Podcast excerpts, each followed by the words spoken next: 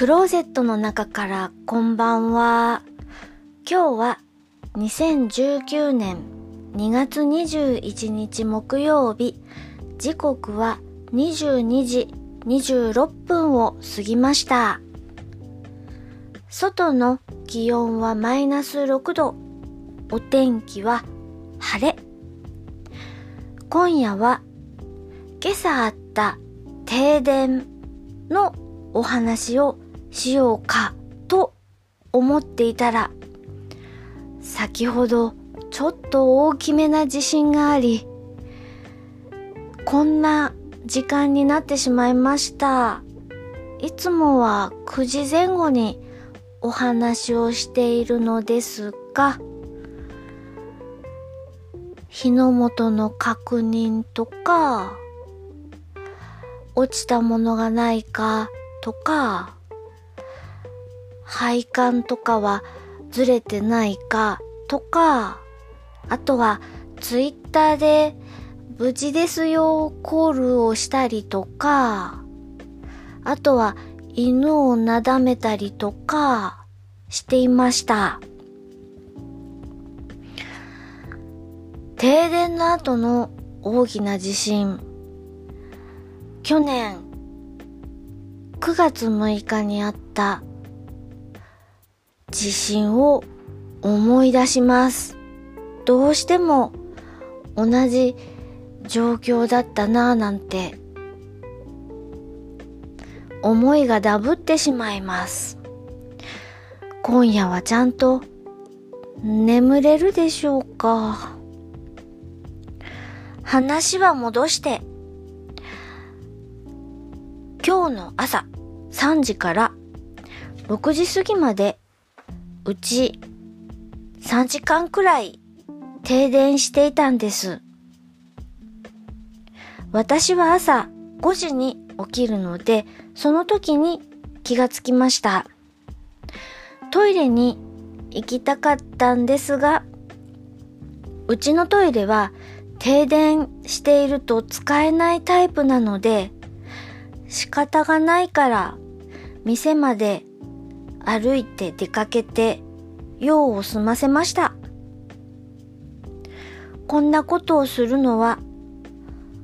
話がまた戻っちゃいますけれども9月6日のあのブラックアウトの時以来です。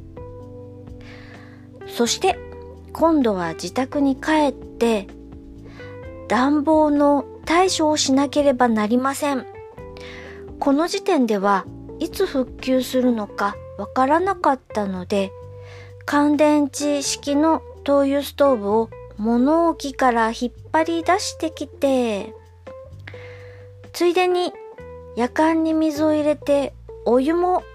作りました。日の出前の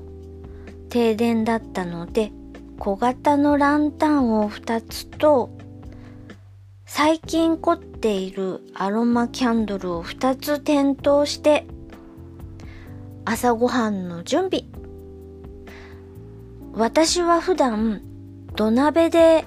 ご飯を炊いているので、電気は使わないから、普通にご飯支度ができるなぁと思って、その辺は全然心配はしていなかったのですが、やはり電池式の灯油ストーブでは非力なのですぐに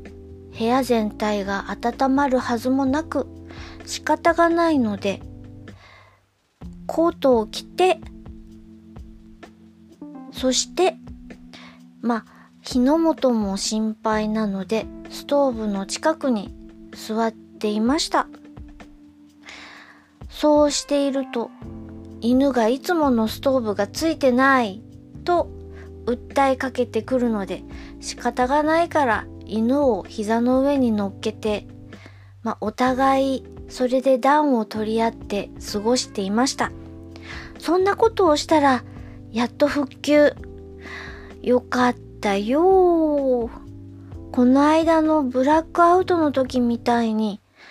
半日以上停電なんてことはこの時期本当に冬の停電は寒いし厄介だなと痛感しました。もう少し暖房の見直しが必要かもしれません。とにかく先ほどの大きな地震もあったので、この後余震に気をつけつつ、寝れたら寝る、過ごしていきたいと思います。聞いていただきありがとうございます。北海道夕張からお話はゆいまるでした。おやすみなさい。それから、ご心配をいただいたりして、ツイッター宛てにメッセージいただきありがとうございます。ひとまず、このように無事でおります。お気遣いいただきありがとうございます。それではまたお会いしましょう。